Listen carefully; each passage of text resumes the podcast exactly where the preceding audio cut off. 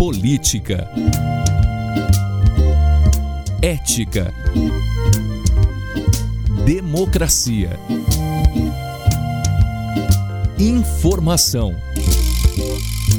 Opinião. Pode falar. Apresentação Cileide Alves e Rubens Salomão.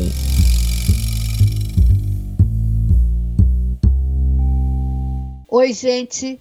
Rubens Salomão e eu chegamos para o episódio 141 do Pode Falar, o primeiro podcast de política de Goiás com trilha sonora de Beto Estrada. Eu falo da minha casa e Rubens do estúdio da Sagres 730 em Aparecida de Goiânia. Oi, Rubens, tudo bem? Oi, Sileide, tudo bem? Vamos que vamos para mais uma edição, Sileide. Em frente. O estremecimento entre o governador Ronaldo Caiado e o presidente Jair Bolsonaro e o avanço da autorização para Goiás aderir ao regime de recuperação fiscal são os temas deste episódio do Pode Falar.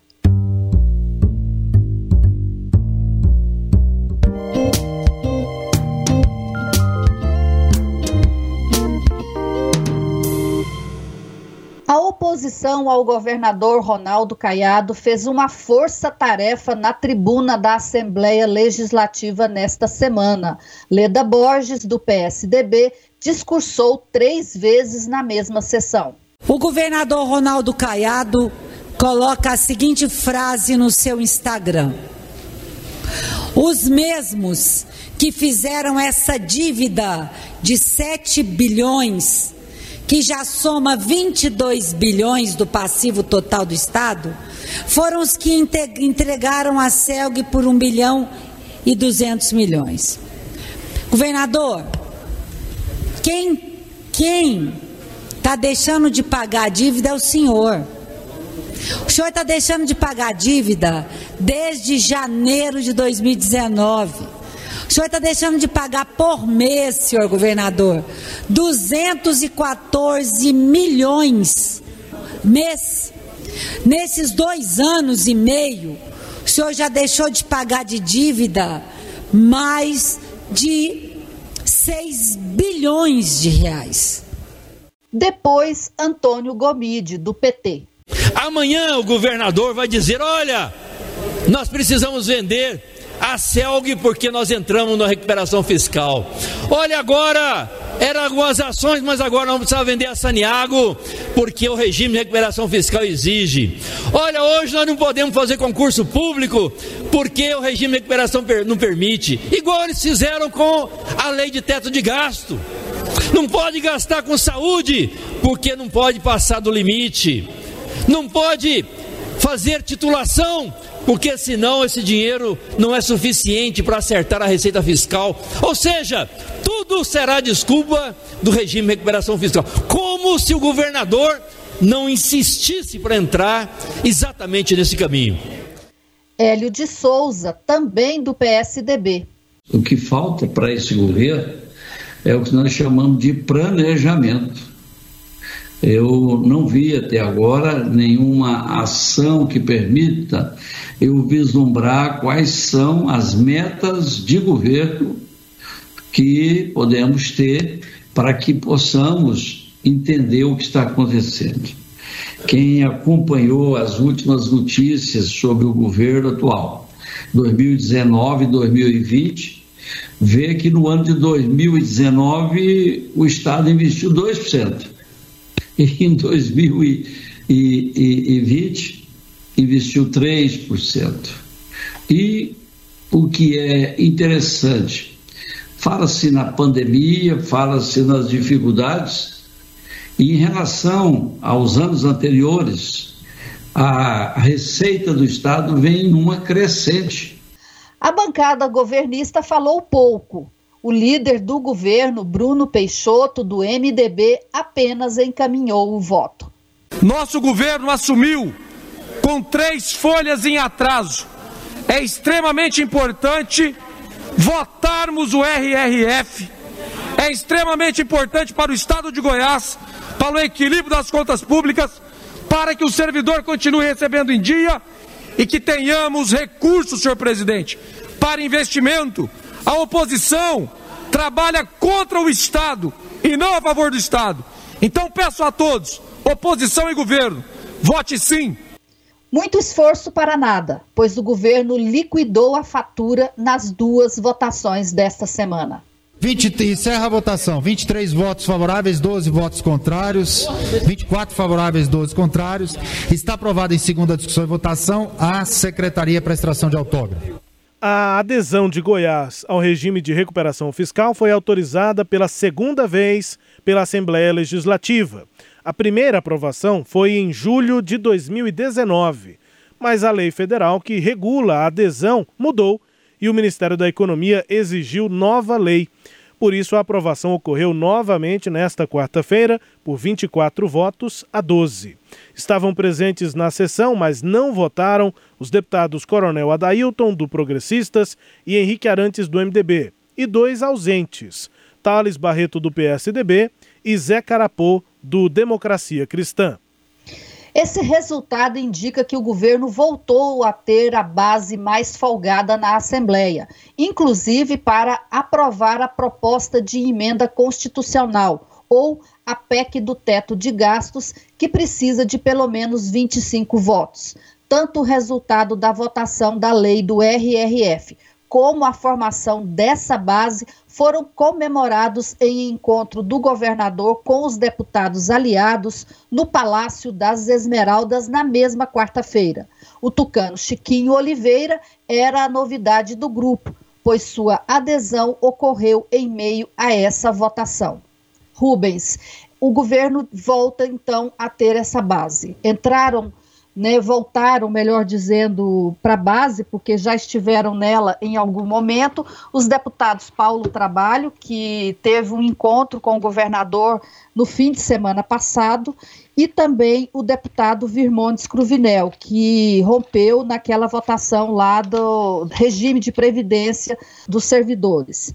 Além dele, o Henrique Arantes, pelo que eu notei, ele vai ficar com um pé no governo e um pé na oposição e a gente vai falar um pouco ainda sobre o Henrique Arantes, e aí eu falo mais sobre ele lá na frente. E por fim, o Chiquinho Oliveira, que vinha construindo essa adesão já há algum tempo e que confirmou tanto nas, nessas duas votações dessa semana, como nesse encontro lá no Palácio das Esmeraldas, diminuindo um voto da oposição e também tirando um aliado de Marconi Perillo, Rubens.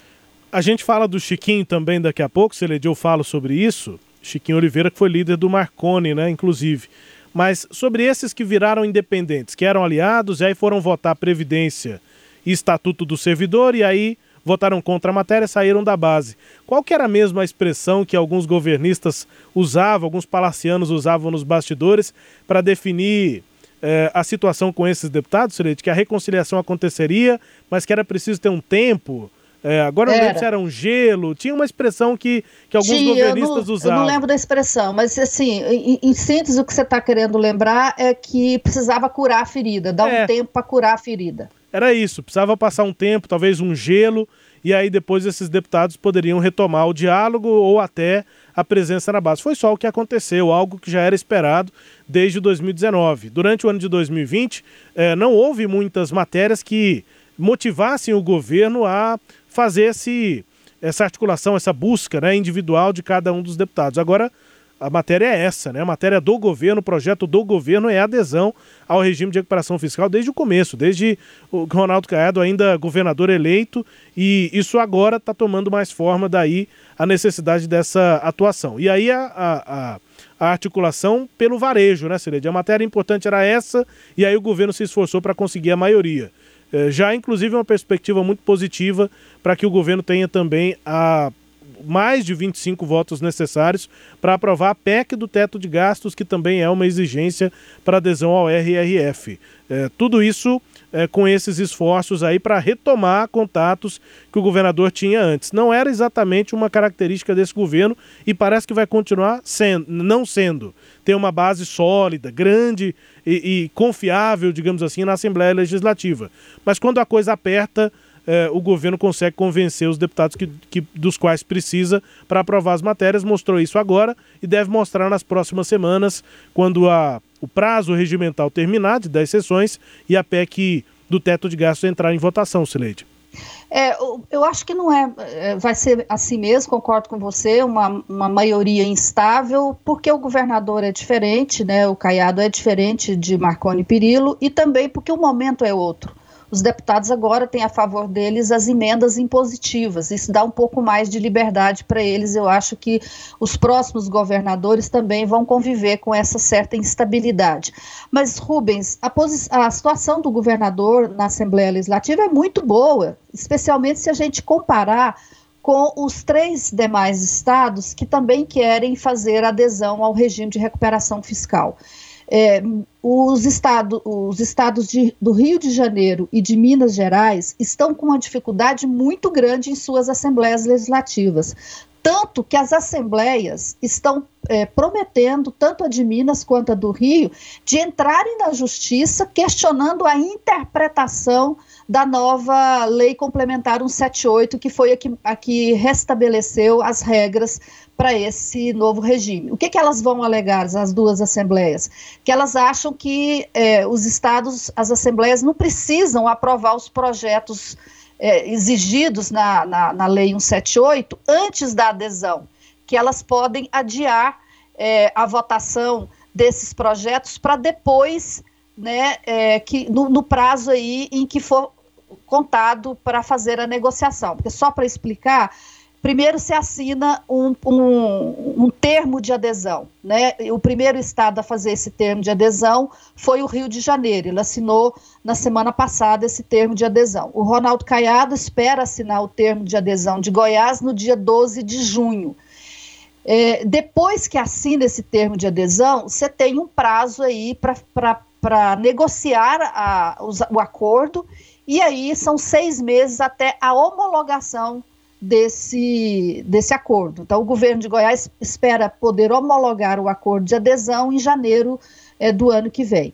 As assembleias de Minas e do, e do Rio estão alegando que elas podem deixar para aprovar esse, essas regras que Goiás já está aprovando nesse período de seis meses entre a assinatura da, da, da intenção de fazer a adesão e a homologação porque eles não aprovaram nada. Rio aprovou alguma coisa na área de, de servidor público, né, aquelas mudanças de previdência e, e, e, benefícios, mas ainda tem que aprovar a lei que autoriza é, a, a, a PEC do teto de gastos. Então, Goiás, nesse aspecto, está mais avançado. Na mesma situação de Goiás está o Rio Grande do Sul, que o governador de lá, o Eduardo Leite, que é do PSDB, fez como Ronaldo Caiado, já foi aprovando ao longo de 2019 e 2020 essas leis para facilitar a adesão. Minas e Rio não aprovaram, os governadores não têm maioria na Assembleia e agora estão com essa dificuldade tremenda. Então, o Caiado nem pode reclamar, porque a situação dele aqui é bem mais tranquila. E é, por fim, só para completar essa parte do, da maioria lá, o governo estava com 23 deputados, né, até a semana passada. Já conseguiu 24, né, foi o número que votou na, na, na, segunda votação do RRF. A primeira teve 21, a segunda já teve 24. O governo já está dizendo que com a entrada desses novos deputados na base, né, nós falamos aí do Virmones, do Chiquinho, do Paulo Trabalho, e tem o voto do Henrique também, que não é da base, mas vai, já, já anunciou numa sessão na, nesta semana que ele vai votar a favor da PEC do teto de gastos. Eu acho que a gente prorrogar o teto dos gastos não é algo ruim, é algo até que é importante para a saúde financeira e, acima de tudo, para que o Estado tenha condições de continuar investindo, de fazer investimento. Até porque até então não tivemos investimentos, né, presidente Lissauer? O governador até então não fez investimentos. A gente espera os investimentos. Eu aqui, que sempre fiz críticas, esperamos que o Estado faça investimentos. Eu vi um anúncio anúncio recente de obras que o governador disse que vai fazer, espero que faça. Porque o Estado precisa de investimento em infraestrutura, e eu acredito que com a prorrogação do teto dos gastos, nos anos futuros que virão, os outros quatro anos, a gente pode ter um Estado aí que faça mais investimentos. Pois é, então com o Henrique é, e esses três deputados, o governo está dizendo que já tem 26 votos e está prometendo um 27 deputado da base. Só que esse nome, Rubens, está sendo mantido sobre chaves, né, fechado sobre, com chaves, porque eles ainda estão em negociação e porque esse nome é da base da oposição na Assembleia. Tenho a impressão, Silete, que essas articulações na Assembleia também já podem ter é, relação com articulações, claro que não é a formação ainda de alianças, mas articulações que envolvem a eleição de 2022. Nessa semana, é, eu reparei também que o governador já anda falando bastante sobre isso. Ele não fala diretamente, mas implicitamente ele já cita a próxima eleição, a, a tentativa dele de ter mais tempo e também fazendo sinalizações a partidos que hoje não estão na base, como o PP, né, o Progressistas, como o MDB, ele tem feito esforços nesse sentido, e eu acho que essa votação, ou seja, essa composição de uma base na Assembleia, elas podem, isso pode ter uma relação sim também com essas relações lá na eleição do ano que vem. Até porque, né, Celede, na relação com deputados, eh, o partido, mesmo que não esteja no grupo do governador, eh, pode estar numa outra chapa, pode ter um candidato a, a governo independente, mas o, de, o deputado, o parlamentar, tem o, o partido e o, e o, deputado tem uma relação de dependência. Não, não vale a pena para um partido eh, avançar em processo, sei lá, de expulsão ou de pelo menos algum tipo de punição a um deputado no ano da eleição. Para o partido é sempre importante ter votos, né? Até porque para o deputado que adere, eh, Rubens, é complicado, a, vai ficar complicada a relação com o partido original dele. Vamos tratar aqui do Chiquinho Oliveira. Houve uma reação aí do, do presidente regional, o ex-governador José Elton, que quer expulsar o Chiquinho. É, há quem discorde disso, né, e hoje a gente ouviu, sexta-feira, a gente ouviu o Thales Barreto, ele disse que isso não foi votado na executiva do partido, e ele pessoalmente discorda, sem contar que há aqueles que acham que, do ponto de vista jurídico, não tem como avançar, porque não está no estatuto do partido essa proibição. Mas é, isso do ponto de vista legal. Agora, a vida do Chiquinho no, no, no PSDB está inviabilizada. Eu ouvi de algumas pessoas que o partido vai tirar as bases eleitorais que deu para ele, que, que ele tem dentro do partido, que o ajudou a conseguir esses votos. É, parece ser pequeno, mas é o que pesa, né, Sileide? Para essas definições do voto lá na Assembleia. Cada deputado está de olho na sua base. E só considerar o que é que pesa, o que é que é importante para um deputado formar ou não a sua base, né? os deputados que estão aliados ao governo muitas vezes têm mais instrumentos, né, Celeste, para para construir as suas bases, né? O partido pode ter interferência, mas o deputado junto com o Palácio das Esmeraldas tem, tem poder também. Então é uma conta que esses deputados têm de fazer para o ano que vem, né? Rubens, é, um, um governador ele tem muita força para chegar num prefeito ou num diretório e dizer, olha, fecha apoio a tal candidato no seu município. Então é muita força. Uhum. Né? E, e, e, o Chiquinho está atrás disso. O Chiquinho já foi suplente, na, ficou como primeiro suplente na eleição passada. Ele precisa melhorar a votação dele. E ele agora fez, fez um, uma aposta em Ronaldo Caiado. Quem estava lá na reunião do governador com os deputados, Rubens, ficou ironizando Diz que é, eles, o palácio deu folga para o ajudante de ordens naquele encontro, porque o Chiquinho estava carregando o governador e a primeira-dama para todo quanto era lado. Com um sorriso gigantesco, né? com um sorriso gigantesco, dizendo: Olha, eu sempre fui amigo do governador, a Gracinha sabe que eu sempre estive, passei horas, noites e noites acordado, fazendo política com o governador.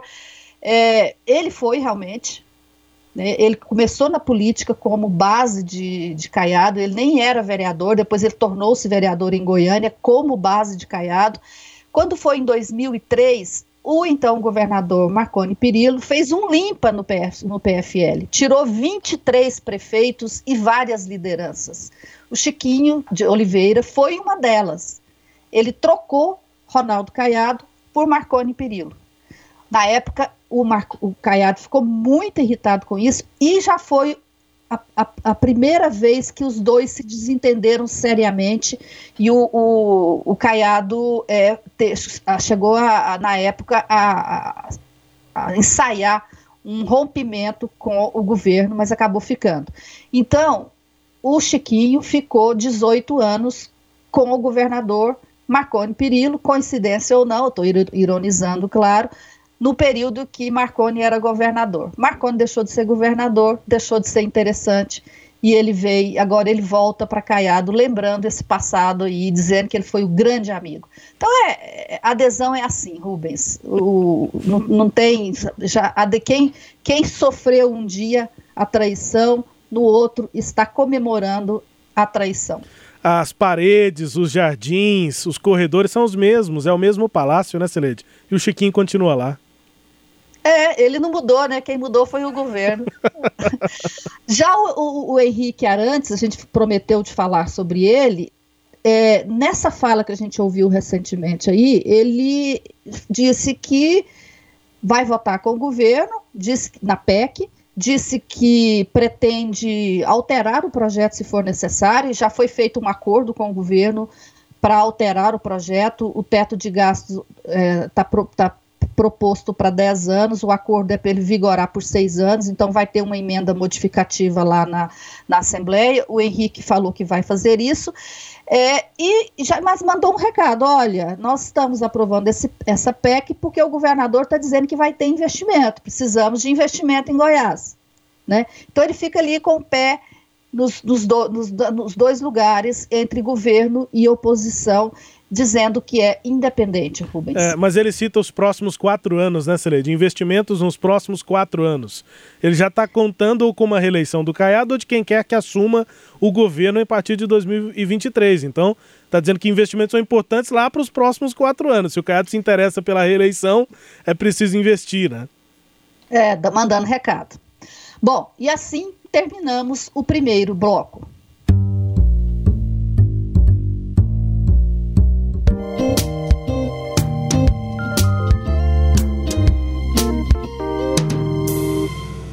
Está ao lado do governador Ronaldo Caiado. É a décima vez que estou aqui. Fisicamente, mas em pensamento no coração, estou 24 horas por dia em Goiás, ao lado do Caiado.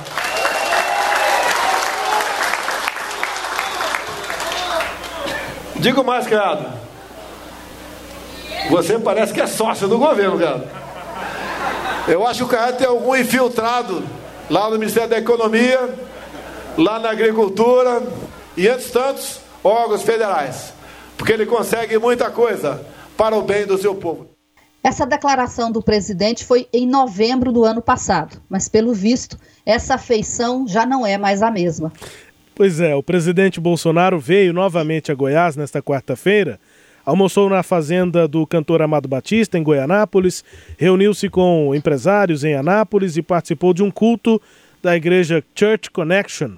O evento foi organizado pelo deputado federal e líder do PSL na Câmara, Vitor Hugo. E no discurso, o presidente Bolsonaro defendeu cloroquina, tratamento precoce para Covid, duvidou da eficácia da vacina e do número de mortos pela pandemia. Posições contrárias às do governador Ronaldo Caiado. Foi a segunda visita do presidente em Goiás sem a presença do governador. Em março, agora, Caiado não foi à inauguração de um terminal da Ferrovia Norte-Sul em São Simão, porque estava se tratando de uma infecção urinária. Agora, não havia impedimento médico para ele não ir a Anápolis. Suas razões foram de outra ordem. Em declaração à imprensa, o ministro Onix Lorenzoni não garantiu o apoio do Palácio do Planalto à reeleição de Caiado. Ficou com quem? Com Caiado, será? Oi, professor! Ainda tá. Estamos conversando. Essas, essas conversas estão ocorrendo. Veio para cá por conta disso também? Não. O deputado Vitor Hugo foi ainda mais explícito em entrevista aqui à Rádio Sagres na quinta-feira. E tem sentido um afastamento, assim, entre os dois, né? entre o Bolsonaro e o Caiado é, até físico, né? No, tem um tempo, eu acho que o Caiado não vai ao Palácio do Planalto. É, é, no ano passado foi algo é, que decepcionou uma parte considerável da base bolsonarista aqui em Goiás.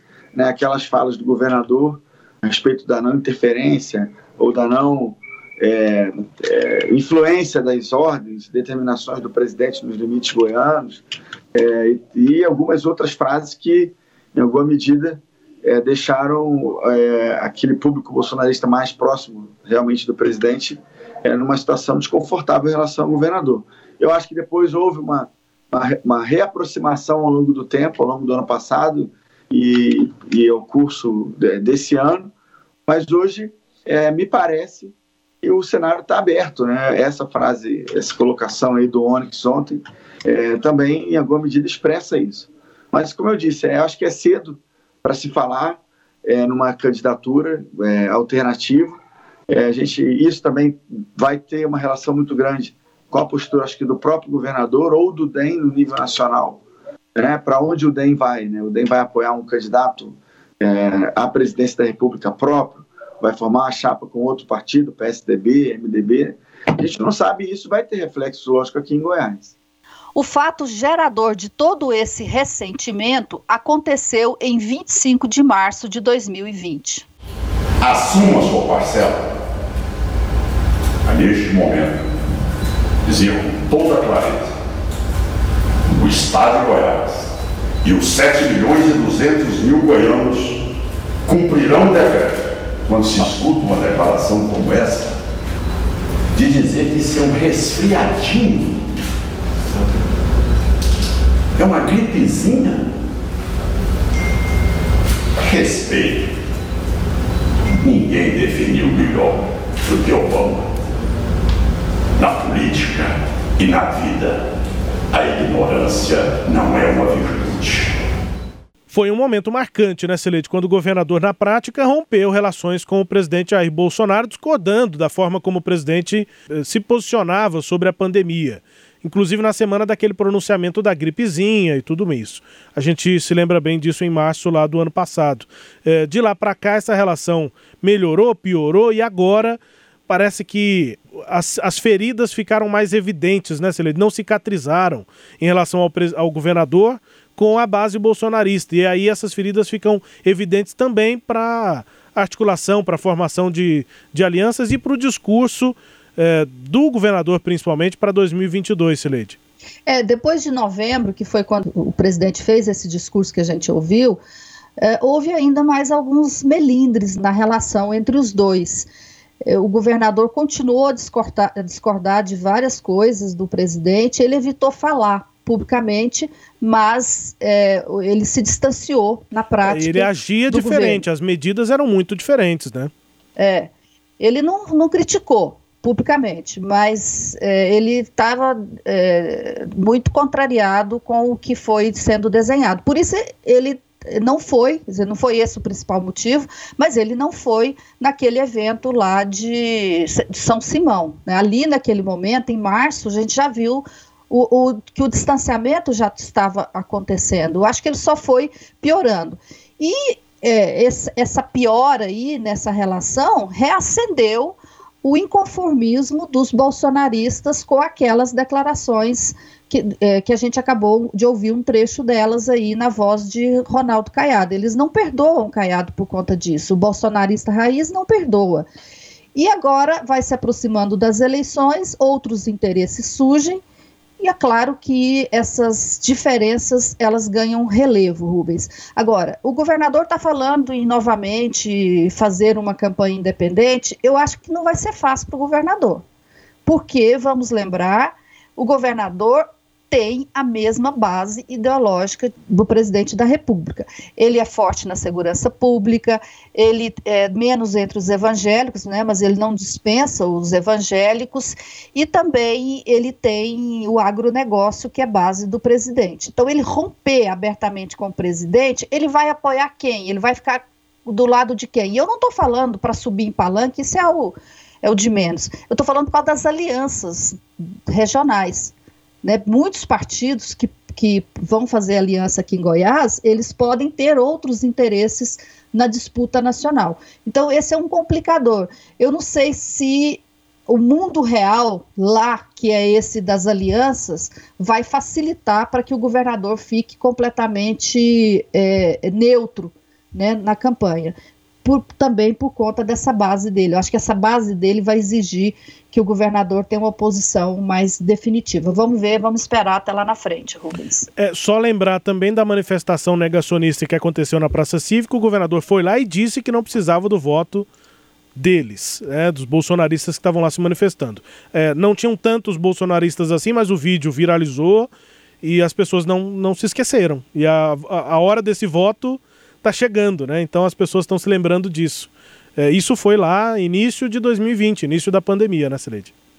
É, esse vídeo foi bom você lembrar. Assim, é, chocou muito também os, os bolsonaristas, porque eles ficaram, repetiram isso e viralizaram isso.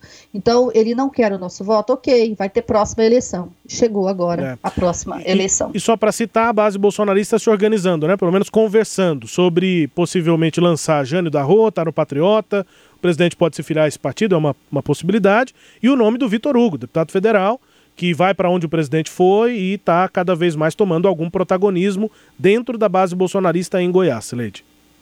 É, é, eles têm alternativas, né? Eles precisam construir alternativas para poder dispensar o caiado. E é isso que eles vão fazer de agora até o ano que vem. Bom, e para encerrar, o quadro Língua Solta, com a música tema Mundo Melhor da primeira banda goiana de rock, o Língua Solta.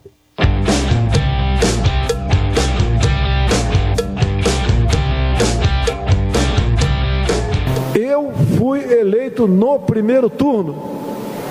Eu tenho provas materiais disso. Mas o sistema, né, a fraude que existiu sim, me jogou para o segundo turno. Outras coisas aconteceram e eu só acabei ganhando porque tive muito voto e algumas poucas pessoas que entendiam de como evitar ou inibir que, que houvesse a fraude naquele momento, nos elegemos. Língua solta do presidente Jair Bolsonaro. Até aí não é novidade, mas a fala aí sobre fraudes nas eleições, é, do presidente, o que mais me chama a atenção é, nem é ele dizer que venceu no primeiro turno, que tem provas materiais e ele não ter apresentado nenhuma dessas provas, mas ele dizer que teve gente, pessoas que conseguiam evitar uma fraude. Então tem quem fraude a eleição e tem quem esteja dentro do esquema e que favoreceu o presidente para que a fraude não aconteça. Que pessoas são essas? Com quem que o presidente anda andando? É, quem são essas, essas figuras que impedem uma fraude? Então o presidente sabe de muito mais. Por que, que ele não fala? E onde é que estão as provas materiais é, que ele diz que tem de que venceu no primeiro turno, Sileide? Complicado. É, o, o, o presidente é, aprendeu, acha mentir, né? Eu acho que essa frase dele aí, o conteúdo dessa frase mostra isso. Você, você observou bem. Quer dizer que teve a fraude, depois alguém impediu a fraude? Né? Então, assim, isso não existe. Ou tem ou não tem, né? A fraude. É porque ele ganhou no segundo turno, aí, como ele ganhou no segundo turno, ele não pode falar que teve fraude no segundo turno, né? Ele tem que falar que teve fraude no primeiro, quando ele não ganhou é. É, é, toda a eleição lá como ele queria ter ganhado. Né? Então, assim, é um discurso que não se, se sustenta em pé, portanto, é um discurso mentiroso. E ele não mostra provas, ele está falando isso há um ano, porque ele não tem provas. Se ele tivesse, ele já teria mostrado, né, Rubens? Bom, vamos embora. Este episódio teve áudios da TV Brasil, do site Metrópolis, da CNN, da Rádio Sagres 730 e da TV Assembleia. Confira o Pode Falar todo sábado às nove e meia da manhã na Rádio Sagres 730, no Sagres Online, no aplicativo da Sagres, no SoundCloud, no Spotify, no Google App, no Deezer e no Castbox. Siga o Pode Falar em seu tocador de podcast preferido, que todo sábado você receberá um novo episódio. Tchau, Rubens. Tchau, Sileide. Um beijo. Até a próxima. Tchau, tchau. Apresentamos Pode Falar com jornalistas Cileide Alves e Rubens Salomão.